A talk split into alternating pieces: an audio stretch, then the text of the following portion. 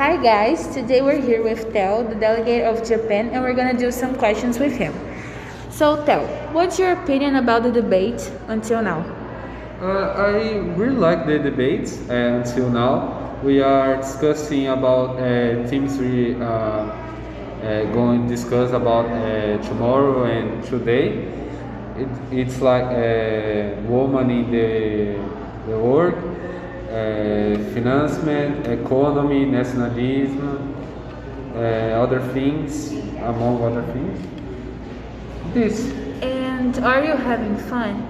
Yes, I'm really fun about the debates we have in G, uh, G20. It's really like uh, the people are have uh, great ideas uh, to discuss. That is. Okay, and what, what do you think about entrepreneur women?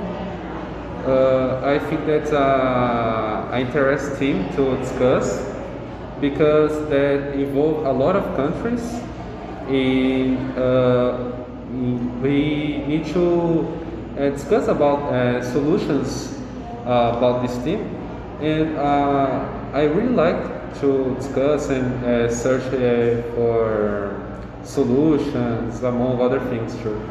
And do you have like any suggestions for the debates tomorrow, or it's like everything okay? It's like everything okay. We discuss uh, about teams we going to talk tomorrow. Uh, we are discussing now, but we have a break. But it's everything okay until now. And last question How do you feel knowing that your country is a good place for women to work? It isn't a good place because uh, the woman uh, don't have pay enough like a man.